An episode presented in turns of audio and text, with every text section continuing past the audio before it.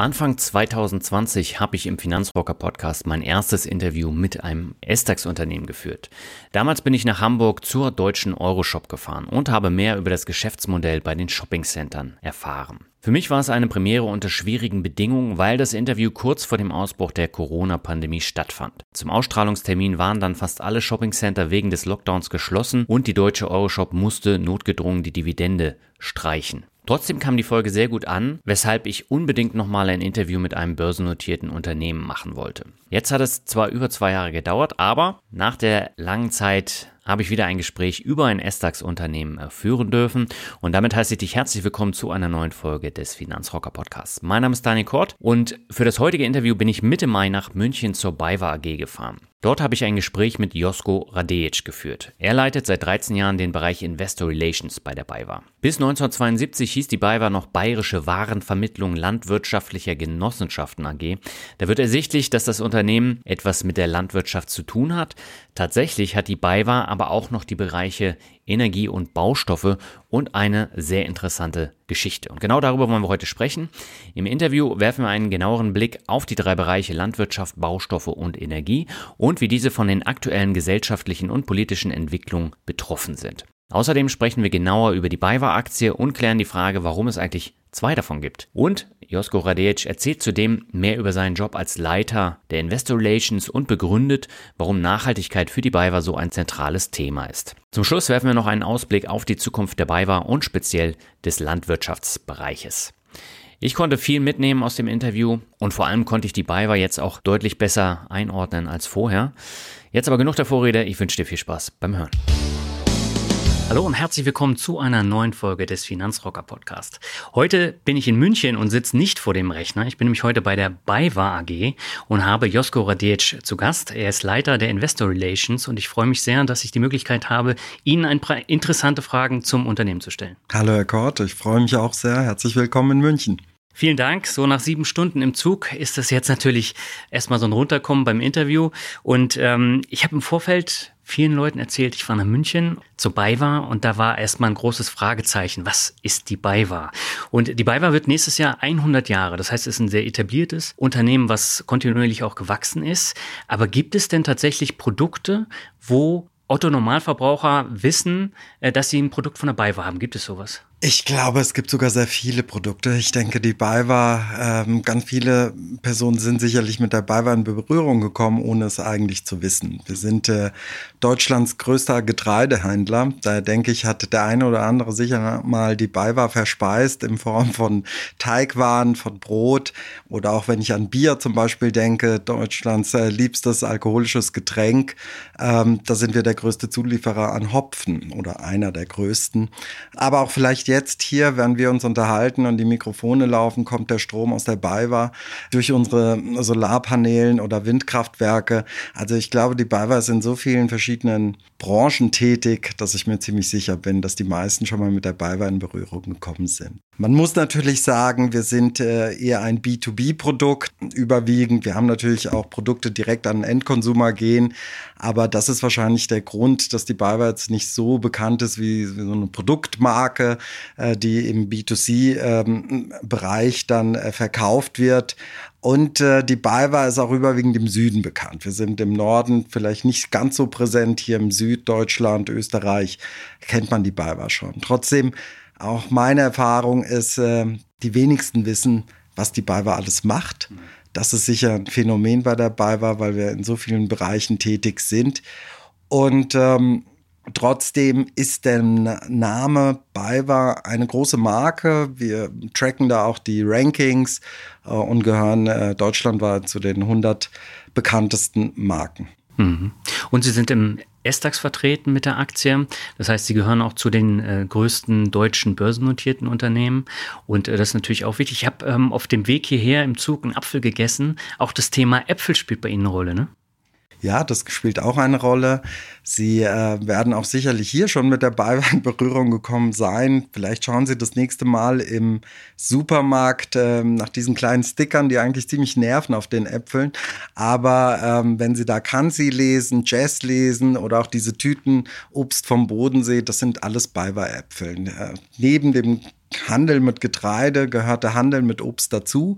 Ähm, wir sind hier auch einer der führenden Obsthändler weltweit ähm, mit Aktivitäten von Neuseeland bis nach Europa. Mhm.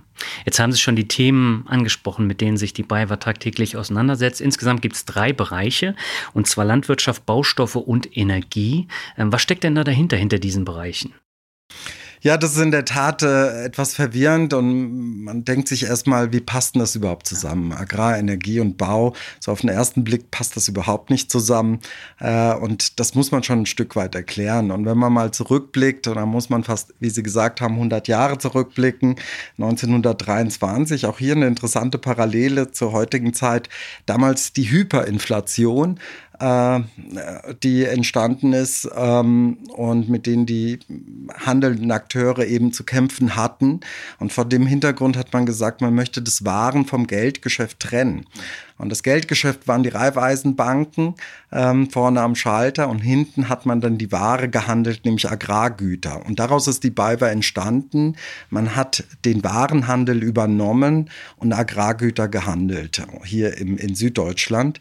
Ähm, und aus dieser Funktion, dieser Versorgerfunktion heraus, hat man dann weitere Produkte entwickelt. Das heißt, man hat dem Landwirt nicht nur die Betriebsmittel zur Verfügung gestellt und dann die Ernte aufgekauft, man fing auch an, dann im Anschluss für den Stall Baumaterialien ähm, zu ähm, verteilen, zu verkaufen äh, und hat durch dieses starke, enge Logistiknetzwerk dann weitere Produkte wie auch Energie äh, dem Verbraucher zur Verfügung gestellt. Das heißt, wir waren als erstes ein regionaler Händler, vor allem hier in Süddeutschland und haben vor allem in diesen Regionen die Landwirte bedient mit allerlei Produkten, äh, was sich so einfach herausentwickelt hat, weil wir dieses Netzwerk hatten. Deswegen sage ich, die BayWa ist bekannt als ein Portfoliounternehmen, Handelsunternehmen, Projektierungsunternehmen, aber ein Stück weit sind wir auch Logistiker, weil viele unserer Tätigkeiten, Aktivitäten, die wir unternehmen, da steckt auch viel Logistik dahinter. Sie haben ja eben die Bereiche Landwirtschaft, Energie schon erwähnt. Darüber hinaus gibt es aber noch zwei weitere, oder? Ja, es gibt noch äh, das Segment Global Produce, was ebenfalls äh, zum Geschäftsfeld ähm, Agrar gehört. Das ist der Handel mit Obst. Ähm, hier handeln wir, wir sind der größte Apfelhändler in Europa äh, und ähm, wir handeln daneben aber auch tropische Früchte. Wir haben eine Gesellschaft, die nennt sich Tropical Fruit Company in Holland sitzen die den Import von äh, subtropischen Früchten, Mangos, Avocados, Zitrusfrüchten tätigt. Ähm, und hier sind wir auch tätig. Ja. Mhm. Und äh, der letzte Bereich, das letzte äh, Segment ist der Baustoffbereich. Ähm, hier handeln wir auch im, überwiegend im B2B-Bereich, äh, liefern von äh, Zemente, Ziegel, Dachziegel, Fenstern, ähm, alles Mögliche, was man eben benötigt, um ein Haus äh, sorgfältig zu bauen. Ähm, und wir gehören hier auch zu einer der führenden Unternehmen in Deutschland. Ich glaube, wir sind da so an Platz zwei gemessen am Umsatz. Ähm, und das war aber zum Beispiel einer der Bereiche, der sogar bei uns ein Stück weit sich reduziert hat. Wir hatten hier vor etlichen Jahren in Nordrhein-Westfalen einige der Gesellschaften geschlossen und uns hier auf den südlichen Teil konzentriert. Mhm. Das spielt aber dann so ein bisschen in den Energiebereich rein, ne, mit den Fenstern? Ja, klar. Also so wärmedämmende Stoffe und Materialien haben wir im Portfolio. Ich glaube, das letzte Mal, ich habe diese Frage mal gestellt bekommen. Ich glaube, wir haben über 17.000 verschiedene Produkte, die wir anbieten und äh, ja, Fenster auch. Okay. Und wie behält man da bei diesen unterschiedlichen Bereichen Überblick? Na, wir haben äh, drei große Geschäftsfelder, wie wir gesagt haben, Agrar, Energie, Bau und haben da sieben Segmente. Ähm, wenn ich sie kurz aufzählen darf, äh, wir haben im Agrarbereich äh, das Segment Agrar selber. Ähm, das ist der inländische Handel mit Agrargütern und Betriebsmittel. Dann haben wir den internationalen Getreidehandel, das ist die Cefetra Group, die Kollegen in Holland. Äh, dann haben wir den internationalen Obsthandel, Global Produce genannt. Und wir haben die Landtechnik, den Handel mit äh, jeglichen landtechnischen Maschinen, äh, in denen wir auch, ja, als einer der größten Anbieter europaweit ähm, auftreten. Und natürlich hinter all diesen Segmenten stecken intelligente Köpfe, Vertreter, operative Einheiten dahinter. Es ist natürlich nicht leicht, alle zu, zu managen, ähm, aber ähm, es gelingt uns immer besser, wie wir an den Ergebnissen sehen. Wir haben neben diesem Agrarbereich dann den Energiebereich. Das ist, teilt sich einmal auf in den Bereich erneuerbare Energien, was für uns ein ganz wichtiger Bereich ist und auch einer der wesentlichen Ergebnistreiber der letzten Jahre. Und dann haben wir den klassischen Energiebereich. Das ist der Handel mit Heizöl, mit Schmierstoffen, mit Holzpellets, mit Wärmeenergieträgern. Ähm, und das hat sich auch aus dieser Funktion, die ich vorhin schon erwähnt habe, rausgebildet, dass man, nachdem man den Stall und das Haus gebaut hat, letztendlich das auch heizen musste. Und so kam es zu dem Thema Energie. Trotz allem haben wir hier äh, in all diesen Jahrzehnten immer wieder Anpassungen vorgenommen, unsere Produkte, unsere Sortimente geändert, nachhaltig, viel nachhaltiger geworden. Ähm, und ähm, das ist auch der Volksschlüssel dabei war, dass man in gewisser Weise diese drei Bereiche seit Jahrzehnten bedient, aber immer sich, immer wieder sich den neuen Marktgegebenheiten anpasst. Mhm. Und von der Größe her, Landwirtschaft macht mit 60 Prozent, glaube ich, den größten Teil aus, 29 Prozent Energie und 11 Prozent Baustoffe. Ne? Das ist absolut richtig, ja. Mhm. Allerdings, das ist jetzt der Umsatzsplit in etwa. Ähm, bezogen auf das Jahr 2021. Äh, der größte Ergebnistreiber ist der erneuerbare Energiebereich und das wissen die wenigsten. Die BayWa E ähm, macht rund 3,5 Milliarden Umsatz aus. Wir haben hier ein Rekordergebnis im letzten Jahr von 164 Millionen erwirtschaftet an EBIT äh, und die Tendenz ist steigend. Mhm. Ja. Sie haben das Thema Energie schon angesprochen. Das ist ja in diesen Monaten ein ganz, ganz großes Thema, weil die Preise extrem gestiegen sind, unter anderem durch den Angriffskrieg in der Ukraine. Und Öl- und Gaspreise gehen praktisch durch die Decke. Ähm, welchen Einfluss hat es denn auf die Sparte bei der BayWa? Merken Sie das? Ja, ich, ich denke, das Thema hat eigentlich auf alle Unternehmen äh, einen Einfluss. Nun haben wir ein Stück weit äh, vielleicht Glück äh, in der ganzen Tragik, dass wir kein produzierendes Unternehmen sind. Deswegen ist das Thema Energieintensität bei uns, fällt bei uns geringer aus äh, und macht bei uns vielleicht nicht so viel aus wie bei vielen produzierenden Unternehmen. Auf der anderen Seite habe ich es ja gesagt, ja, wir handeln auch Heizöl, ähm, wir handeln auch Kraftstoffe und äh, da ist natürlich äh, die Thematik, dass mit steigenden Preisen sie eher eine sinkende Nachfrage sehen. Ja. Äh, weil wenn man sich überlegt, 2020, Ende 2020 und Ende 2021, wenn man das ja so im Vergleich sieht oder das hier Kalenderjahr 21 als vollständiges Jahr, haben sich die Preise fast verdoppelt. Ja, also Barrel Rohöl war, glaube ich, Ende 2020 bei 50 Dollar. Ähm, heute ist bei über 110 Dollar. Ne? Ähm, und ähm, das hat natürlich auf die Nachfrage und auf die Kundendynamik eine Wirkung. Andererseits muss man sagen, was jetzt passiert ist im ersten Quartal, dass wir sogar eine erhöhte Nachfrage hatten, trotz der Preise. Das waren aber teilweise Hamsterkäufe, Panikkäufe, weil die Leute wirklich Angst bekommen haben, dass sie auf dem Trockenen sitzen und kein Heizöl mehr haben und vielleicht ihre Geräte nicht äh, oder ihre Heizung nicht weiter anstellen können. Ähm, und das hatte zu, zu Vorzieheffekten geführt. Ich bin kein großer Freund von, von Hamsterkäufen und auch von Politikern, die sogar Leuten das suggerieren. Es gibt keinen Grund für Hamsterkäufe. Ja, wir werden mit Sicherheit hier nicht ohne Öl bleiben und schon gar gar nicht ohne Essen. Dafür wird die BayWa schon sorgen. Mhm. Aber das macht sich dann auch bei Ihren Zahlen bemerkbar. Sie haben ein sehr gutes erstes Quartal gehabt und das hängt damit zusammen. Das hängt unter anderem auch damit zusammen.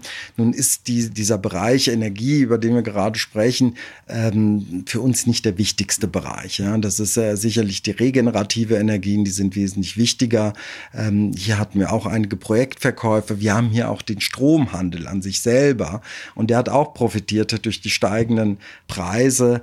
Ähm, also die Energiekrise, die, die macht sich in all diesen Bereichen bemerkbar. Manchmal negativ, manchmal positiv. Und das ist aber dann der Vor- oder der Nachteil eines Portfoliounternehmens. Ja, manchmal kriegen wir deswegen auch äh, viele Rügen an der Börse, weil die sagen, so ein großes Konglomerat, man hat keine Übersicht, was, was ihr alles da macht. Ja, damit muss man leben. Äh, man lernt ja immer vom diversifizierten äh, Portfolio. Äh, man kann sich auch die BayWa-Aktie kaufen und dann hat man ein diversifiziertes Portfolio in einer Aktie. Hm. Lassen uns mal beim Thema Landwirtschaft bleiben. Wir haben ja neben den hohen Energiepreisen auch noch das Problem der hohen Inflation. Das äh, bedeutet natürlich auch, dass ähm, Investitionskosten dann in die Zukunft geschoben werden. Macht sich das bei Ihnen auch bemerkbar? Ja, natürlich. Ich meine, wir müssen selber zu wesentlich höheren Einstandspreisen kaufen. Ähm, das macht sich bemerkbar. Also wir müssen auch mehr Working Capital aufbringen in dem Sinne. Ähm, ich glaube, ähm, besonders bemerkbar macht sich bei der Düngemittelthematik. Wir gehören ja auch zu einer der größten Vertrieben für Düngemittel. Also wir produzieren das nicht selber. Andererseits äh, ist es so, dass wir jetzt sehr vorsichtig auch einlagern müssen. Ähm, die Preise für Düngemittel haben Höchstniveaus erreicht, vor allem für Stickstoffdünger. Ähm, und das wird eine große Herausforderung für uns sein, wie wir jetzt einlagern, ob wir weiter zu diesen hohen Preisen einlagern, wie wir uns da verhalten. Also da haben die Händler eine wirklich große Herausforderung, weil wir kennen diese Thematik auch 2008, äh, 2009 äh, in der Finanzkrise ähm, so Preise können auch schnell sinken. Also sollte, und wir hoffen, dass alle, äh, der Krieg in der Ukraine beendet werden, dann werden diese Preise rapide auch wieder runtergehen. Wenn sie dann auf einem hohen Bestand sitzen, dann haben sie Abschreibungen zur Folge. Das wollen wir natürlich vermeiden äh, mit unserem Risikomanagement, äh, mit gezielten Back-to-Back-Einkäufen. Ähm, und ja, macht sich also auch bei uns bemerkbar, mhm. das Thema. Und auch bei den Landwirten macht sich das ja bemerkbar, weil gerade so äh, Neuanschaffungen wie ein Traktor, ähm, das wird dann natürlich auch in die Zukunft geschoben, wenn es wieder günstiger wird, weil momentan sind es ja absolute Höchstpreise und äh, das setzt ja dann auch eine Kette in Gang und die kommt dann am Ende bei Ihnen dann auch wieder an. Ne? Ja, das ist wirklich eine, eine ganz interessante Frage und seit mehreren Jahren sage ich immer schon, ja, die, die Nachfrage nach Traktoren und Mähdreschern und äh, nach äh, diesen Produkten wird sicherlich mal jetzt bald zurückgehen und es passiert aber nicht. Und äh, interessanterweise ähm, haben wir ein sehr starkes erstes Quartal. Ähm, ich glaube, die Neuzulassungen alleine in Deutschland lagen bei 8000 äh, im, im vergangenen Jahr. Der Durchschnitt ist eher so 5.000, 6.000, ähm, also für den gesamten deutschen Markt ähm, für solche Maschinen. Und ähm, das ist damit begründet, dass die Leute auch wahnsinnige Angst vor Inflation haben. Und äh, für, für die Landwirte ist es ein Sachgut, ein, ein Wert, den sie dafür bekommen. Und äh, damit ist die Nachfrage auch sehr, sehr hoch. Ähm, zudem muss man sagen, dass ähm, das ist äh, für, für die Landwirte Technik äh, ein, ein ganz sensibles Gerät, wo man, äh, wo man einfach gerne investiert, weil es ein Stück weit eine Investition in die Zukunft.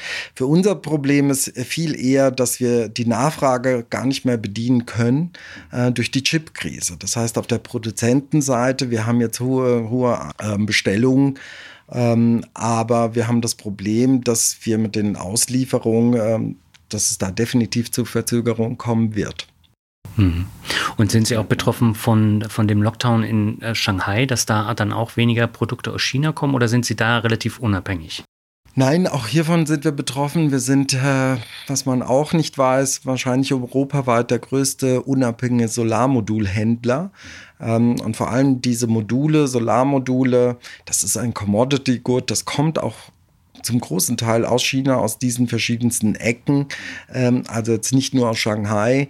Ähm, bis jetzt konnten wir diese Krise wirklich sehr, sehr gut überwältigen und wie gesagt, das sieht man in den Zahlen und äh, wir haben es bisher gut gemanagt bekommen. Das hat damit zu tun, dass wir ein breites Lieferantenportfolio haben.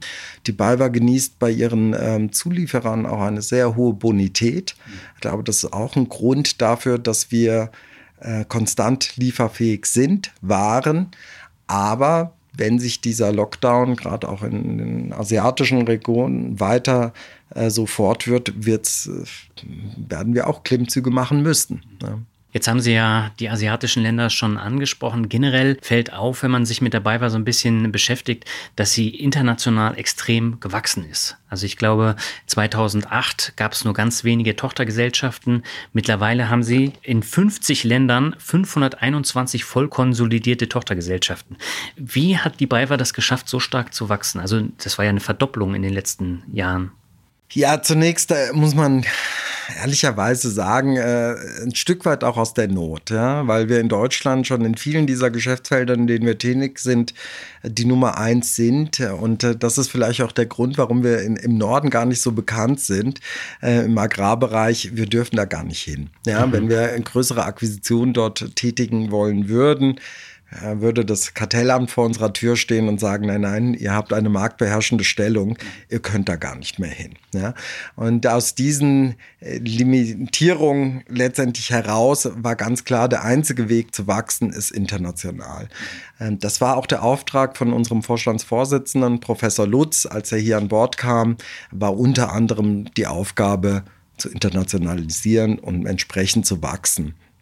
Und äh, so haben wir dann eben gesagt, okay, ähm, wo wachsen wir? Natürlich in diesen drei Geschäftsfeldern. Sie grinsen, wir hatten noch ganz viele andere Geschäftsfelder, auch Autohandelshäuser und Beteiligungen an, an äh, ähm, Produktionen für Germknödel und für Pommes äh, und so weiter und so fort. Wir haben viele dieser Randaktivitäten verkauft, das Geld genutzt, um in diesen Kernbereichen dann zu investieren. Wir haben dann auch äh, einer der, der größten Akquisitionen gleich am Anfang in unserer Expansionsphase war dann auch in Neuseeland tatsächlich die TNG, wie sie mittlerweile heißt. Das ist ein großer Obsthändler, vor allem ein Apfelhändler in Neuseeland, den wir damals für 100 Millionen circa erworben haben. Äh, und ich kriege auch immer wieder die Frage gestellt, äh, klappt das denn so gut? Ja, so aus, aus Bayern heraus dann erstmal in Neuseeland anfangen zu, zu akquirieren. Ähm, ja, das klappt ganz gut. Das ist ganz interessant, weil die Neuseeländer oder das Unternehmen TNG auch ein börsengelistetes Unternehmen vor Ort ist. Und äh, diese Menschen und die Kollegen dort, die sind das viel mehr gewohnt, ähm, mit dieser Börsenthematik klarzukommen und Quartalsberichte zu schicken und ähm, das Controlling und alles, was dazugehört und äh, Monatsreports zu versenden, zu verschicken. Die Anforderungen sind dann manchmal für solche Unternehmen wesentlich einfacher als für den Mittelständler in Norden, in, ähm, in, in Nordrhein-Westfalen, wo wir auch einige Baustoffhändler hatten und dann auch geschlossen haben, weil das einfach eine andere Kultur dann ist. Und die Sprache ist dann gar nicht mehr so eine große Barriere. Mhm. Ja, ich habe mal auf der TNG-Seite geguckt. Also das ist sehr interessant, sich das mal anzuschauen. Und dann habe ich geguckt, wo ist der Verweis auf die BayWa. Und äh, tatsächlich unterhalb des Logos ist es mir dann aufgefallen. Mhm. Da steht a BayWa Company.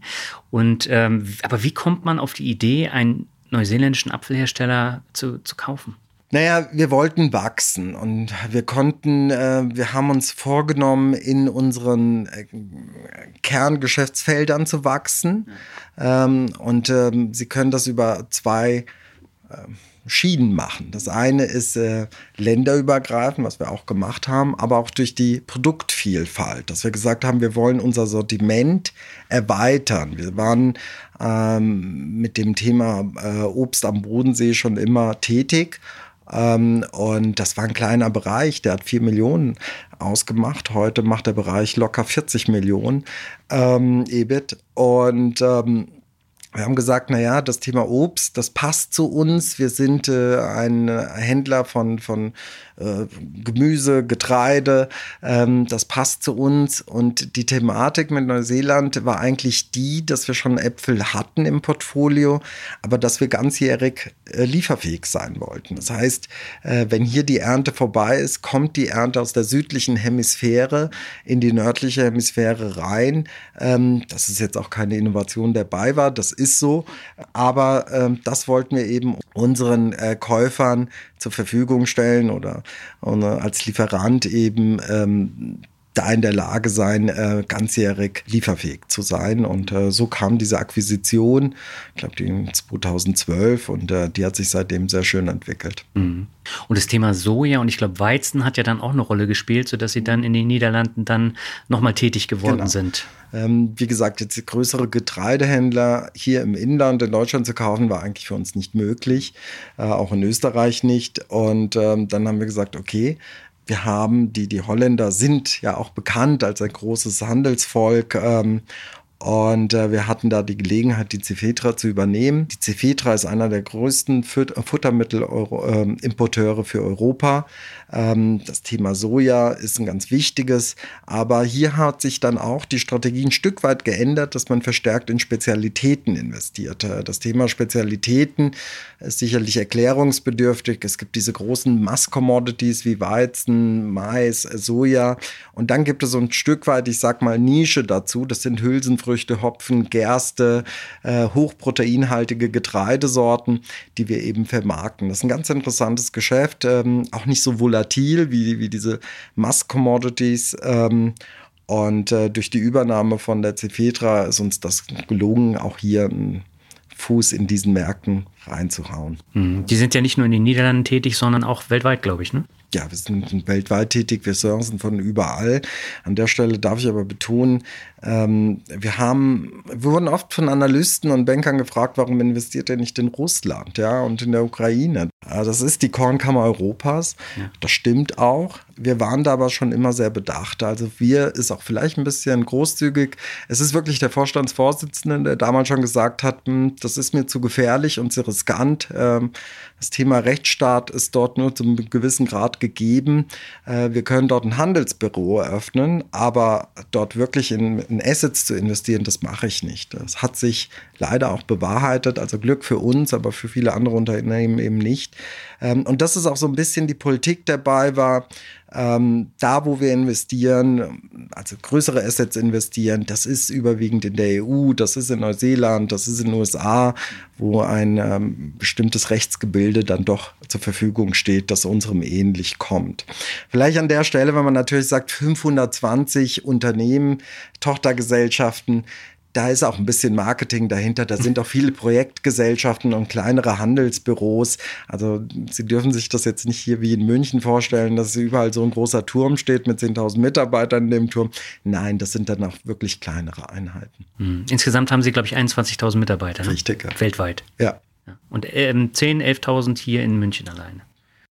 Ach, das weiß ich jetzt gar nicht so richtig. Wie viel in Deutschland, glaube ich, etwa die Hälfte, aber hier in dem, in dem Tower vielleicht 2000 maximal. Ja. Ah, okay. Okay. Wenn wir uns jetzt mal so die Zahlen so ein bisschen angucken, 2008 lag der Konzernumsatz im Ausland bei 34 Prozent. 2021 lag er bei ganzen 63,5 Prozent. Das ist natürlich schon eine enorme Steigerung.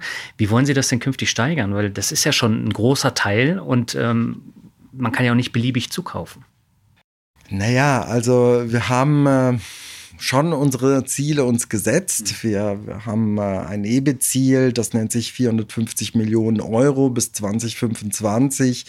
Wenn wir im letzten Jahr 260 erreicht haben, dann ist da schon noch etwas äh, Puffer dazwischen, das man erzielen muss. Und das wird man natürlich überwiegend durch äh, den Bereich der erneuerbaren Energien erreichen. Ähm, das ist ein, ein weiteres äh, Wachstumswert dabei war. Ähm, hier ist auch noch sehr viel Puffer, auch in andere Länder zu gehen. Wie gesagt, auch mit Projektbüros.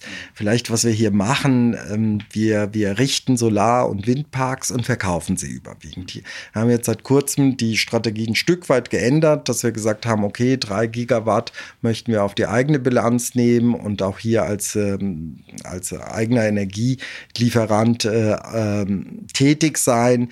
Aber zu 70 Prozent werden die Projekte verkauft, errichtet und verkauft. Wir haben eine Pipeline von 17 Gigawatt aktuell und äh, die wächst und ähm, das ist einer der, der Wachstumspfade. Darüber hinaus ähm, ist der Agrarbereich ähm, ein weiteres äh, Wachstumsfeld. Auch hier sind wir noch nicht äh, ans Ende gekommen.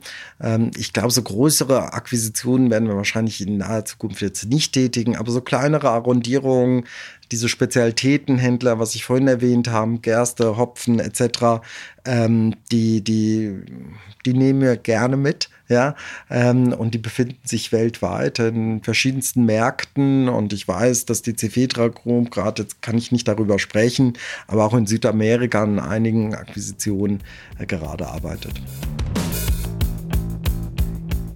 Ganz kurze Unterbrechung, bevor es weitergeht mit dem Interview mit Josko Radejic. Neben dem Finanzrocker Podcast mache ich ja auch den Podcast Mehr Mut zum Glück. In der aktuellen Folge habe ich Güldane Altekrüger zu Gast. Ihre Geschichte hat mich wirklich nachhaltig beeindruckt, weil sie zeigt, was alles möglich sein kann. Güldane Altekrüger wuchs in den 80er Jahren auf dem Kiez in St. Pauli und für ein paar Jahre in der Türkei auf. Diese Gegensätze haben sie geprägt und über den langen Weg von der Hauptschule zum Studium wollte sie unbedingt vorankommen und etwas erreichen. Doch der große Erfolg, der kam erst 2018 und dann ganz plötzlich. Güldane wurde über Nacht Bestseller-Autorin und mittlerweile führt sie ihren eigenen Verlag und jedes ihrer Bücher war auf der Spiegel Bestsellerliste zu finden. Ihre ganze interessante Geschichte erzählt Güldane bei Mehrmut zum Glück. Wir hören mal kurz ins Interview rein. Das ging ja dann noch weiter, ne? Du hast ja dann jetzt auch deine Biografie rausgebracht, äh, mhm. äh, vergangenes Jahr. Und äh, die war auch ein Bestseller, oder? Ja, also ich habe letztes Jahr mit Katharina Wolf, äh, das ist übrigens die, die Redakteurin, die dann damals das erste Mal zu mir nach Hause kam und in der Bild berichtet hat. Mhm. Mit ihr hatte ich dann immer wieder Kontakt und äh, sind, ist es auch sehr freundschaftlich. Ich habe schon immer wieder Anfragen bekommen, ob ich denn nicht die Geschichte schreiben möchte von verschiedenen Personen. Ja. Und sogar auch eine äh, Anfrage für ein Drehbuch habe ich bekommen. Okay. Und für mich war das aber wichtig, ich möchte erstmal meine Geschichte schreiben. Ich möchte das irgendwie in meiner Sprache schreiben. Und ich möchte gerne, dass das erstmal äh, aus, aus meiner Hand ist und nicht in der Sprache von jemand anderem. Und da äh, war das mit Katharina am, am nahe, nahegelegensten, sage ich mal. Also mit ihr, sie kannte mich, sie kannte meine Geschichte. Und äh, als ich sie dann fragte, ob sie das denn auch nicht machen möchte, äh, war sie auch gleich Feuer und Flamme. Und es war wirklich ganz schön. Wir haben viele, viele intensive Gespräche geführt, die dann, sie dann sagte, Dana, weißt du was? Wir sollten jetzt nicht nur deine Erfolgsgeschichte mit dem Buch schreiben, sondern wir sollten deine Lebensgeschichte aufschreiben. Hm. Weil es auch einerseits erklärt, warum äh, du eigentlich so viel Erfolg jetzt plötzlich hattest und das ist irgendwie so ein bisschen selbsterklärend. Und andererseits macht es Mut. Du hast äh, sehr viele Facetten im Leben, wo du dann mutige Entscheidungen getroffen hast und das kann auch sehr viel Mut machen. Ja, dann habe ich mich tatsächlich auch dafür entschieden, auch viele schmerzhafte Themen mit angegangen, die ich eigentlich gar nicht so besprechen wollte. Das war wie so eine halbe Therapie für mich. Okay. es war wirklich ganz schön, aber auch sehr viele lustige Geschichten. Und sie hat wirklich sehr viel gestaunt, wenn ich dann mal für mich selbstverständliche Sachen erzählt habe es ist ein sehr, sehr schönes Buch geworden, so wie ich mir das vorgestellt habe. Und es ist auch ein Bestseller geworden. Und ähm, ja, der Titel ist Bestseller aus Versehen. Und ähm, ja, Hauptthema ist tatsächlich der Erfolg jetzt mit meinem Buch Abnehmen mit Brot und Kuchen. So heißt ja das äh, Bestsellerbuch, hm. das erste. Und ja, verrückte Zeit, auf jeden Fall. Wenn du mehr über die Geschichte erfahren möchtest, dann hör doch mal in Mehr Mut zum Glück rein. Den Link findest du im Blogartikel und in den Shownotes. Und damit gehen wir wieder zurück zum Interview mit Josko Radejic. Dann lassen wir uns mal über Ihr Tagesgeschäft sprechen, nämlich das Thema Investor Relations. Ähm, die BayWa hat eine genossenschaftliche Struktur. Wie kann ich mir das vorstellen? Ja, die genossenschaftliche Struktur, wie kann man sich sowas vorstellen? Also ich meine, es ist so, dass ähm, über die Eigentümerstruktur merkt man es am besten. Ja? Ähm, wenn Sie sich unsere Aktionärstruktur anschauen, wir haben 60 Prozent Anker-Aktionäre, letztendlich sind das zwei große äh, Holdings. Die eine sitzt in Bayern, die Bayerische Raiffeisen Beteiligungs AG und die andere sitzt in Österreich, die Raiffeisen Agrar Invest und darunter sind Raiffeisenbanken. Ja, und die sind bei uns beteiligt Andererseits sind wir bei denen auch beteiligt. Also bei der Bayerischen Raiffeisenbeteiligungs AG sind wir der größte Einzelaktionär. Und diese Überkreuzbeteiligung, das ist so was Typisches für äh, Unternehmen mit einem genossenschaftlichen Hintergrund. Mhm. Und wie groß ist so der Free Float Anteil bei der BayWa? Der Free Float Anteil ist äh, circa 40 Prozent. Ähm, wobei ich sagen muss, dass auch in diesen 40 Prozent die Hälfte wahrscheinlich Mitarbeiteraktien sind, viele Privataktionäre, so 20 Prozent ähm, vom Gesamtanteil sind wirklich bei Institutionellen gebündelt. Das ist für uns auch manchmal ein Stück weit schwierig, ähm, dass der Free Float Anteil nicht ganz so groß ist. Es wäre für uns, für den Investor Relations Bereich äh, besser. Ähm, wir kommen oft hier an unsere Grenzen, auch gerade wenn sie US-Investoren vor sich sitzen haben, äh, die möchten da doch ein Stück weit mehr Liquidität in der Aktie sehen, bevor sie größeren, ähm, größere Tranchen kaufen können. Mhm. Da zählen dann so große Verwalter wie BlackRock dann auch dazu. Natürlich. Ja. Und äh, ich habe gesehen, es gibt zwei unterschiedliche BayWa-Aktien. Wie kommt das denn? Ja, das ist äh, ein kleines Ärgernis, äh, was, was äh, natürlich von Investor Relations auch jedes Mal erklärt werden muss. Und ich glaube, diese Fragen kriege ich immer gestellt. Zu Recht, zu Recht. Ähm, es gibt die vinkulierte Namensaktie und die einfache Namensaktie. Beide sind mit den gleichen Stimmrechten und sonstigen Rechten ausgestattet. Also da gibt es keinen Unterschied. Der einzige feine Unterschied, und das ist wichtig, es gibt 33 Millionen von den vinkulierten und nur eine Million von dieser Namensaktie. Und die von der nicht vinkulierten Namensaktie. Ähm, und äh, das heißt, äh, die andere, die vinkulierte Namensaktie ist die Aktie, die wirklich gehandelt wird und die liquide ist. Deswegen sage ich immer, wenn Sie Interesse haben, dann müssen Sie die 4062, das ist hinter der 519, dann 4062, die Wertpapierkennnummer kaufen, nicht die ohne der 2, weil die ist nicht so ganz liquide. Und das kommt dadurch, dass man mal im, im Rahmen einer Akquisition Aktien genutzt hat, um diese Akquisition zu tätigen. Und der Käufer wollte keine vinkulierten Namensaktien, sondern nur Namensaktien. Ja, so ist es entstanden. Der Aufwand ist relativ groß, wenn man das äh, zusammenbringen möchte, weil die Hauptversammlung muss da zustimmen. Es darf niemanden geben, äh, der sich dagegen stellt. Und ja, deswegen haben wir es noch nicht getätigt. Und ähm, Investor Relations wird seiner Rolle gerecht und darf es erklären. Okay, aber also die Preise von den Aktien, die sind dann auch unterschiedlich? Die sind auch tatsächlich unterschiedlich, also die ziehen immer wieder nach. Die, die nicht vinkulierte ist ein Stück weit höher, glaube ich, ähm, aber letztendlich laufen die parallel zueinander. Mhm. Jetzt ist ja so, in Deutschland spielt so die Dividende eine sehr, sehr wichtige Rolle. Äh, das heißt, viele Aktionäre hier wollen gerne eine hohe Dividende bekommen. Äh, welche Rolle spielt denn die Dividende für die BayWa? Spielt sie überhaupt eine Rolle? Ja, eine ganz, ganz wichtige Rolle. Ich habe Ihnen ja unsere Ankeraktionäre aufgezählt. Äh, das heißt, das sind diese zwei Holdings mit den Raiffeisenbanken. Ähm, und ähm, hier steht die Dividende schon auch ein Stück weit im Vordergrund. Ich glaube, der Vorstand ähm, verfügt über sehr viel Freiheiten, was das operative Geschäft angeht. Also hier wird die Verantwortung völlig an den Vorstand übertragen und hier genießt das Team äh, große Freiheiten, so solange die Ergebnisse passen. Ähm, aber bei der Dividende, da ist man schon sehr dahinter. Und äh, wir haben keine, keine wirkliche Dividendenpolitik, dass wir sagen, wir haben Payout-Ratio oder eine Mindestdividende, das haben wir nicht. Die BayWa ist aber ein Dividendenaristokrat. Ja, seitdem ich bei der BayWa bin und auch wenn man die Jahre zurückblickt, ähm, die BayWa hat bis jetzt immer Dividende gezahlt, auch nie verringert. Vielleicht mal ein Jahr oder zwei gab es eine Seitwärtsentwicklung, aber im Grunde genommen, wenn man sich so die letzten 20 Jahre anschaut, sieht man immer 5 Cent Schritte. Das ist so ein bisschen die geheime Politik wahrscheinlich. Äh, immer jedes Jahr 5 Cent mehr und das entspricht dann einer Dividendenrendite zwischen 2 und 3 Prozent. Mhm. Sie sind jetzt ja 13 Jahre, glaube ich, schon bei der BayWa und äh, sind ja jetzt Leiter der Investor Relations. Ähm, was sind denn so im Job die täglichen Herausforderungen? Ich glaube, Sie haben da einige bei diesem Konglomerat.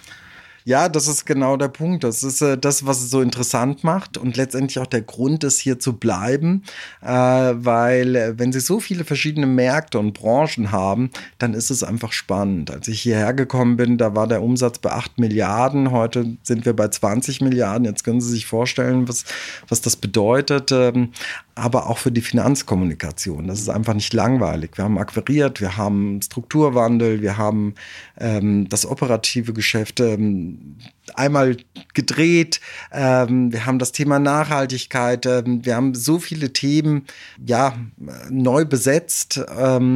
Und das macht dann einfach Spaß. Ja. Aber es ist die Herausforderung, weil äh, es ist äh, ein, ein, kleiner Bereich äh, mit meinem Kollegen Herr Wahlen. Äh, wir müssen hier einiges an Fragen bedienen und auch an Märkten, weil wir können uns nicht auf einen Markt konzentrieren. Es ist nicht nur die Energie, es ist die Agrar, es ist der Baustoffhandel und das ist dann nochmal sehr, sehr kleinteilig. Und äh, ja, das ist die Herausforderung, aber auch genau der Faktor, wieso es großen Spaß macht. Mhm. Bekommen Sie denn das mit, äh, dass Privataktionäre sich auch mit der BayWa auseinandersetzen? Also ist es auf der Hauptversammlung ähnlich jetzt wie bei Daimler, dass es da Würstchen gibt und dass man dann äh, viele freche Fragen bekommt von Aktionären oder ist es gar nicht bei Ihnen so, weil Sie gar nicht so im Fokus stehen wie, wie Daimler oder BMW? Naja, die letzten zwei Jahre, äh, Jahre war, war, war ja die Hauptversammlung leider virtuell. Ja, da kriegt man äh, die typischen Aktionärsgänger gar nicht mehr mit, aber es ist wie überall. Es, äh, sie haben eine große Schar von äh, Leuten, die hierher kommen, um natürlich dann die Würstchen zu essen. Äh, die gibt's bei Ihnen auch? Die gibt's bei uns auch, sogar viel Besseres als nur Würstchen. Also wir sind schon bekannt, dass wir unseren Aktionären auch ein schönes Mittagessen zur Verfügung stellen. Ähm, nein, das ist klar. Und sie bekommen auch die un, sag ich mal, die, die, die unangenehmen Fragen genauso gestellt wie eine Allianz oder sonstige bayerische Unternehmen, die hier einen Sitz in München haben. Damit, das, damit muss man leben. Vielleicht ist es bei uns nicht ganz so dramatisch wie bei einigen anderen. Ähm, andererseits äh, muss man sagen, die, die, die Ergebnisentwicklung war auch die letzten Jahre sehr, sehr gut. Ja? Und vor dem Hintergrund ähm, gibt es sicherlich Hauptversammlungen, wo sie mehr Tohu Wabohu haben als bei uns. Okay. Ähm, virtuelle Hauptversammlung haben Sie jetzt schon angesprochen. Das Thema ist ja auch häufig in der Diskussion, weil viele Unternehmen überlegen, ähm, jetzt nur noch sowas zu machen oder ein Hybridmodell, wo dann nicht so viele Fragen gestellt werden können. Wie sehen Sie sowas? Schwierig. Ich finde ich, ich find die Frage sehr schwierig und ähm, ich finde, eigentlich finde ich äh, die Präsenzveranstaltung fast besser. Äh, sie ist wahnsinnig aufwendig. Ähm, aber ich finde es äh, richtig, auch die Leute mal zu sehen, die die Fragen stellen und vielleicht auch mal ins Augen, die äh, entsprechend eben auch mal äh, in einem wirklichen Dialog äh, sprechen zu lassen äh, und nicht nur hinter der Bildschirmscheibe. Das äh, finde ich irgendwie ein Stück weit so anonym. von den Prozessen her ist es natürlich virtuell besser. Ja, das finde ich schon. aber ähm, warum nicht? Es sind die Aktionäre, denen gehört das Unternehmen, warum nicht auch einmal im Jahr richtig zusammenkommen? Ich finde, das hat was und äh, ich mag das. Vielleicht liegt es auch an meinem Alter, dass ich noch immer diesen alten Traditionen hinterher eifer. Okay. Ja, Sie haben das Thema virtuelle Hauptversammlung ja eben angesprochen. Das hat ja auch einen Grund, die Corona-Pandemie. Die haben wir noch gar nicht angesprochen. Hatte die denn Einfluss jetzt auf die BayWa? Jetzt nicht nur, was das Thema Hauptversammlung angeht? Ja, natürlich. Also auch äh, die Corona-Pandemie hat ein großes Thema gespielt. Ähm, aber ähnlich wie jetzt mit der Energiekrise sind wir hier ein Stück weit verschont geblieben äh, aus operativer Sicht, äh, weil wir einfach systemrelevant sind. Ja, wir haben das Thema Ernährung, Wohnen und Energie. Das sind diese drei, drei großen Themenblöcke, die systemrelevant sind. Ähm, unser Unternehmen und unsere Standorte waren fast überwiegend alle geöffnet. Ähm, wir haben da davon auch profitiert, weil der eine oder andere sich vielleicht bei uns eingedeckt hat, was er normalerweise woanders machen würde. Andererseits war es auch eine große Herausforderung für die Belegschaft. Ja. Ähm, wir haben wahnsinnig viele Gelder investiert. Ich glaube, wir sind einer der wenigen Unternehmen, die, die ihr eigenes Testlabor haben, wo sie sich jeden Tag äh, testen lassen können, wenn sie möchten, ähm, Schnelltests machen. Also es ist ja äh, für die Sicherheit der Mitarbeiter wirklich sehr, sehr viel getan worden. Ähm, und das hat natürlich auch viel Geld verschluckt. Mhm. Ja. Andererseits ähm, haben wir diese Krise und diese Corona-Thematik ganz gut überstanden. Mhm. Sie haben ja schon angesprochen, die Zahlen waren sehr gut vom ersten Quartal. Die Aktie ist auch ordentlich nach oben gegangen. Das hängt miteinander zusammen, oder? Ja, das, das ist so. Ja, klar, gute Zahlen führen auch in der Regel äh, zu, zu besseren Aktienkursen. Ähm, ich glaube, was unser Finanzvorstand sagt, Herr Helber, ähm, was uns jetzt gelungen ist und was man sieht, ist, dass diese operative Entwicklung und diese Akquisitionen, die wir in den letzten Jahren getätigt haben, die tragen jetzt Früchte. Ja, es ist nicht immer so, dass, dass man so eine Akquisition tätigt und dass sie auf dem Businessplan sieht es immer wunderbar aus, sehr einfach und äh, man kauft sowas und sagt, nach Businessplan muss das Ergebnis aber in dem nächsten Jahr schon steigen. Ja, es ist nicht so, die Realität ist oftmals anders. Man muss viele Anpassungen machen. Das Thema Post-Merger-Integration kommt hier hinzu, auch kulturelle Themen. Aber jetzt haben wir wirklich den Eindruck, dass so diese vielen Akquisitionen, die wir über, letzten, über das letzte Jahrzehnt getätigt haben, sehr gut laufen. Ja, kleine Wehwehchen weggemanagt ähm, und das macht sich jetzt auch in der Aktie bemerkbar. Ich glaube auch, dass wir erstmalig ähm, eine Guidance geben und sagen, okay, wir erwarten ein, ein, ein Ergebnisziel von 450 Millionen und 400 bis 450 Millionen bis ins Jahr 2025. Das hat die BayWa vorher nie gemacht. Ja. Äh, das hat damit zu tun, dass wir von saisonalen Effekten abhängig sind, vom Wetter, von der Wetterthematik, gerade wenn sie in der Landwirtschaft tätig sind. Ähm, und wir haben gesagt, das ist nicht seriös. Hier vielleicht Zahlen zu nennen, die von dritten Faktoren abhängig sind. Ähm, das haben wir jetzt mal gemacht, ja, äh, weil wir uns sehr sicher fühlen, dass wir diese Ergebnisse natürlich auch erzielen können. Auch durch dieses neue Portfolio und ähm, die Planung sind einfach viel genauer, als sie auch mal früher waren. Ja. Ja, es fällt halt auf, dass alle Aktien nach unten äh, gegangen sind. Ähm, nur wenige Aktien sind nach oben gegangen. Die BayWa gehörte dazu. Und das war natürlich schon äh, deutlich sichtbar. Ja, ich, ich glaube, es hat natürlich auch was damit zu tun. Wir kommen jetzt wahrscheinlich wieder in so eine Welle rein, wo wir über Value-Aktien reden. Ähm, und da profitiert natürlich die BayWa. Sie können mir glauben, Herr Kort, vor, vor drei, vier Jahren war das echt ein bisschen un, unspannend, die BayWa ja. äh, zu bewerben, weil alle nur in der Tech-Aktien investiert haben. Und äh, dann kommen sie an und sagen, ja, wir, wir handeln aber Getreide, das ist ganz spannend. ähm, aber mittlerweile besinnen sich die Leute doch wieder. Ja, und äh, das Thema Value und äh, wie gesagt, Systemrelevanz äh, spielt auch wieder eine größere Rolle. Hm. Ja, ich merke das auch in meinem Portfolio. Also gerade die zyklischen Werte, die sind in diesem Jahr halt gut dabei.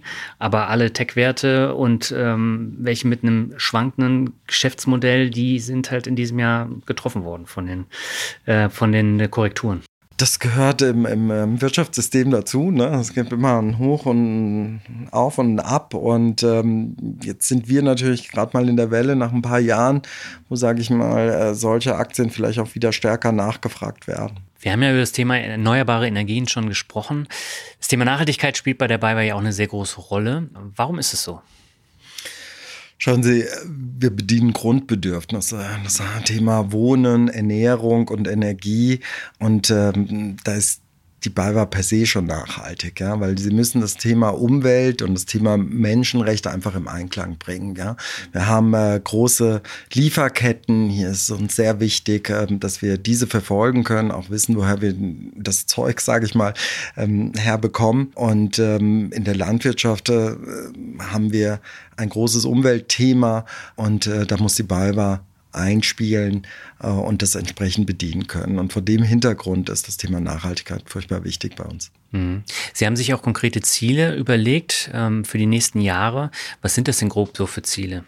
Wir haben ein ganz großes Ziel, ist natürlich die Klimaneutralität bis 2030. Das heißt, die Treibhausemissionen zu reduzieren, äh, den Strom nur aus erneuerbaren Energien zu erzielen. Das machen wir heute schon mit 100 Prozent. Ähm, und äh, ja, darüber hinaus haben wir noch weitere kleine Ziele. Aber viel interessanter finde ich auch, dass wir neben diesen vielen Zielen unsere Finanzierung auch auf das Thema Sustainable Finance ähm, konzentrieren. Wir waren einer der ersten Unternehmen, die einen Green Bond geissued hat, ähm, in 2019 500 Millionen. Und das Interessante war, dass wir sind ein nicht äh, geratetes Unternehmen, das wir mit 500 Millionen platziert haben. Ja? Äh, in 2019 und haben jetzt in 2021 ähm, eine ESG-Konsortialfinanzierung ähm, zusammengestellt über 1,7 Milliarden. Und ähm, die ist tatsächlich auch an Ziele, Nachhaltigkeitsziele gebunden. Ähm, das bedeutet für uns, dass wir zum Beispiel das MSCI-Rating, äh, wenn wir da im Ranking runterrutschen würden, einen höheren Zinssatz zahlen müssten. Und das finde ich eigentlich sehr interessant und auch sehr mutig, dass ein Unternehmen sagt, äh, unsere Finanzierung ist schon mal überwiegend grün. Mhm. Und welche Rolle spielt das Thema Öl jetzt für die äh, nachhaltigen Ziele, für die Zukunft? Wir haben ähm, schon vor zwei Jahren, wir hatten auch sehr viele Tankstellen, die wir veräußert haben. Ähm, wir haben hier eine Restrukturierung in diesem Bereich, ähm, dass wir natürlich noch das Thema Öl bedienen und Kraftstoffe liefern und Heizöl an unsere Kunden, ähm, wenn es nachgefragt wird. Aber wir drehen uns gerade hier. Das wichtigste Produkt sind momentan Holzpellets bei uns. Hier haben wir stark aufgebaut. Das ist auch eine kleine Success Story, wie wir uns hier entwickelt haben. Ähm, wir haben das Thema Elektromobilität, dass wir es so ein bisschen ein Stück weit ähnlich ähm, wie in, in, dem Bereich der regenerativen Energien diese Elektrosäulen aufbauen, warten, äh, entsprechend äh, den Konsumenten zur Verfügung stellen. Ähm, und da sieht man einfach, ähm, die, diese, diese ja, nachhaltige Entwicklung auch bei dabei war, dass man sich immer wieder auch an die neuen Herausforderungen anpasst, das Geschäftsmodell anpasst, aber trotzdem in diesen Segmenten äh, oder diesen Segmenten treu bleibt. Mhm. Das Thema Nachhaltigkeit spielt ja generell eine sehr große Rolle. Es gibt jetzt die ESG-Kriterien. Ähm, wie wichtig sind solche Kriterien für Sie? Ja, die sind äh, natürlich sehr wichtig, ähm, aber es ist auch äh, hier, glaube ich, die Messe ist noch nicht gesungen. Ja, ähm, es gibt, ähm, ich weiß nicht, inwieweit äh, Sie äh, die oder inwieweit Sie mit der EU-Taxonomie vertraut sind. Äh, äh, nach der Unternehmen berichten müssen zukünftig oder schon in 2021 haben wir es getan, aber diese Ziele werden ausgeweitet. Ähm, und äh, hier liegen auch einige Missverständnisse vor, ähm, weil sie können sehr grün handeln, so wie wir es machen. Das ist dann aber nach diesen Kriterien nicht taxonomiekonform, äh, weil das eigentlich diese, diese Ziele, äh, die der Gesetzgeber oder die EU dahinter legt, ist eigentlich nur für produzierende Unternehmen. Das heißt, ähm, was uns passieren könnte, und hier müssen wir natürlich dagegen handeln, ähm, ist, äh, dass man sieht, irgendwann, ja, die BayWa ähm, hat 10 oder 20 Prozent ihrer Aktivitäten sind grün. Eigentlich ist es viel mehr, aber die fallen nicht in diese Kriterien rein, in dieses Kriterienset. Und das ist, finde ich, extrem gefährlich, weil ähm, viele, sage ich mal, Banker oder sonstige Berater werden nicht so tief da reingehen und schauen sich dann nur an, oh, welchen Prozentsatz an der EU-Taxonomie erfüllt das Unternehmen äh, und äh, macht sich das dann das Leben dann eben einfacher, ähm, was vielleicht für Stellen nachvollziehbar ist, aber das ist wirklich ein Fehler in der Regulierung, äh, der noch entsprechend, glaube ich, angepasst werden muss. Mhm. Ja, generell ist die Diskussion da ja auch, dass viel Greenwashing betrieben wird, gerade bei diesen ETFs auf ESG-Kriterien und das wird dann immer anders ähm, bewertet und auch da äh, wird noch viel passieren, bis es dann wirklich ESG-konform ist. Das ist meine Meinung. Ja, das denke ich auch. Es ist einfach so, dass äh, das Thema ist noch nicht ausgereift. Äh, es gibt hier noch keinen, keine wirklichen klaren äh, Kriterien setzt. Man versucht es, aber die wirklich äh, alle umfassen, alle Unternehmen und alle Branchen. Ähm, und da ist die Messe noch nicht gesungen. Also hier wird man noch viel machen müssen. Ähm, ja, ich meine, wenn man so im Finanzbereich tätig ist, kennt man so bestimmte Kennzahlen, an die kann sich jeder orientieren und kann dann auch schnell einschätzen, ist das ein äh, gutes Unternehmen mit einer hohen Rendite oder eben nicht. Ähm, und äh, das fehlte noch in diesem Nachhaltigkeitsbereich das wird sicher kommen, aber da muss man noch ein bisschen warten, noch ein bisschen regulieren und dagegen steuern. Mhm. Ja, damit sind wir auch schon beim letzten äh, Themenblock von dem Interview, nämlich das Thema Zukunft. Äh, haben Sie ja eben auch gesagt, äh, das spielt eine wesentliche Rolle, jetzt nicht nur beim Thema Nachhaltigkeit und bei den Klimazielen, sondern auch bei den digitalen Technologien. Damit beschäftigen Sie sich als BayWa ja auch. Und äh, gerade auch in der Landwirtschaft kommt das Thema Smart Farming immer mehr auf. Es äh, gibt mittlerweile Drohnen, mit denen man äh, die Felder dann äh, auslesen kann und bewerten. Wie kann ich mir denn die Zukunft der Landwirtschaft jetzt vorstellen?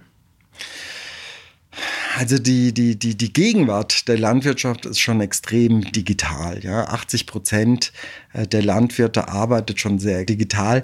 Ähm, und äh, das ist vielleicht auch ein, ein Missverständnis, äh, das ich immer wieder so wahrnehme. Vielleicht liegt es auch an meinen Kindern. Wenn ich denen dann Kinderbücher vorlese, sieht man immer den Old MacDonald, den Landwirte mit Strohhut auf dem Traktor und Bart. Und das sieht so, so aus, als wären die völlig zurückgeblieben. Das ist natürlich überhaupt nicht so. Ja? Äh, die neue Generation an Landwirten ist ähm, hoch digitalisiert, äh, sind äh, Personen, die extrem gut ausgebildet sind, ähm, auch an internationalen Unis und ähm, und wirkliche Unternehmer sind. Es ist äh, wahnsinnig spannend, was in diesem Bereich passiert. Ich gebe Ihnen das auch mal als Beispiel mit. 1950 äh, konnte ein Landwirt circa zehn Personen ernähren. Ja, 2020 sind wir bei 155 Personen, die ein Landwirt selber ernähren kann. Da sehen Sie die Produktivität, die sich in diesem Bereich wahnsinnig erhöht hat. Und da gibt es tolle Sachen. Äh, da werden über Satelliten Bodenproben genommen. Der Satellit, wir haben eine Tochterfirma, die nennt sich Vista, ähm, die kann Ihnen dann genau sagen, okay, auf diesem und diesem Boden fehlen diese und diese Nährstoffe. Äh, es ist äh, beispielsweise so, dass fast jeder zweite Traktor, den wir verkaufen, äh, autonom fahren kann. Das heißt, äh, die fahren bis zu zwei Zentimeter äh, genau eine Spur ab ähm, und äh, hinter dem Lenkrad müsste eigentlich keiner sitzen. sitzen. Der, der Regulierer sagt natürlich, es muss jemand hinter dem Steuer sitzen, aber letztendlich fahren die Dinger völlig autonom. Und ich mache mal die kleinen Witzchen, dass da Silicon Valley noch sehr viel von deutschen Landwirten lernen kann. Ja. Hm. Es gibt auch diesen einen Landwirt, der mit seinem äh, Traktor dann immer über die Felder fährt und dann bei Twitch live streamt. Mhm. Und da sieht man dann auch immer, was für Technik in diesem Traktor ist. Und er kann den Stream da ähm, nachverfolgen. Und äh, ich finde das wirklich enorm. Und ich als äh, Otto Normalverbraucher habe da natürlich äh, überhaupt gar keine Einblicke und äh, vieles war für mich da auch neu. Ja, das äh, kann ich nachvollziehen. 20 äh, bis 25 Prozent der, der Landwirte nutzen aber auch die Software von der BayWa. Ähm, das heißt, ähm, was wir machen oder was der Landwirt einsetzen kann, ist zum Beispiel teilflächenspezifische Aussaat, teilflächenspezifische Düngung. Das heißt, die punktuelle Einsetzung von äh, Düngermittel und, und Saatgut. Und da wirkt das Thema Nachhaltigkeit wieder rein. Das heißt, die Produktivität zu erhöhen äh, und dabei die Ressourcen dann eigentlich zu minimieren. Ja? Ähm, und äh, das geht aber nur über Software, über verschiedenste Softwareprogramme die, die Landwirte haben natürlich auch die Auflagen, sowas zu dokumentieren seitens der EU. Und das sind dann auch äh, Softwareprogramme, die wir entsprechend verkaufen, anpassen, entwickeln. Wir haben über 120 Softwareentwickler in Pfarrkirchen. Das ist unser kleines Silicon Valley, äh, wo wir viel Geld investieren. Und äh, das ist natürlich die Zukunft. Welche Geschäftsfelder sind denn für die BayWa wirklich zukunftsweisend? Ich glaube, für die BayWa gibt es zwei Geschäftsfelder, die wirklich äh, auch für die Zukunft äh, eine große Rolle spielen werden. Das ist der Bereich Agrar, ganz klar, da kommen wir her, und der Bereich Energie. Wenn man sich auch anguckt, äh, das sind diese Bereiche, die auch in der Zukunft den größten Ergebnisanteil bringen sollen müssen. Ähm, wir werden im Agrarbereich sicherlich unser Portfolio noch weiter strecken mit diesen Spezialitäten, mit Obstsorten vielleicht, ähm, hier kleinere Arrondierungen vornehmen äh, und der Energiebereich, äh, das Thema Energiekrise, das Thema ähm, EU-Ziele hinsichtlich äh, der erneuerbaren Energien, ähm, da passen wir sehr gut rein mit der Dienstleistung, die wir anbieten können. Mhm. Jetzt haben wir ganz viel über die BayWa gesprochen, aber noch relativ wenig über Sie persönlich. Das machen wir jetzt beim Word. Und ähm, da würde ich gerne mit einem Begriff anfangen. Da haben Sie mir eine wirklich gut getimte Flanke vor dem Interview schon gegeben. Und der, der erste Begriff, äh, der ist Eintracht Frankfurt. Oh, das ist äh, ein toller Begriff und ähm, ich werde morgen nach Sevilla fahren. Ich bin in den Genuss eines Tickets gekommen. Ja, ich bin Eintracht-Fan und äh, komme aus Frankfurt und äh, ich hoffe natürlich, dass die Eintracht morgen gewinnt. Und der nächste Begriff ist Kroatien. Ja, da komme ich gebürtig her. Wir sind da auch Vize-Weltmeister, genauso erfolgreich wie die Eintracht. Und äh, ähm, es ist äh, so, dass ich äh, nach wie vor sehr eng mit dem Land verbunden bin. Aber ein Stück weit bin ich manchmal deutscher als jeder Deutsche. Okay. Der nächste Begriff ist Digitalisierung. Ähm, was soll ich sagen? Äh, mein, mein, mein Mitarbeiter lacht immer ein bisschen über mich. Der ist äh, deutlich jünger als ich und äh, da habe ich immer das Gefühl, so digital bin ich gar nicht und ähm, so up-to-date auch nicht. Aber es ist ein Thema, das, das natürlich ganz wichtig ist in allen Bereichen und das nicht aufzuhalten ist. Mhm. Der nächste Begriff ist mein Standardbegriff, nämlich Rockmusik. Ähm, ja, ich höre eigentlich alles querbeet.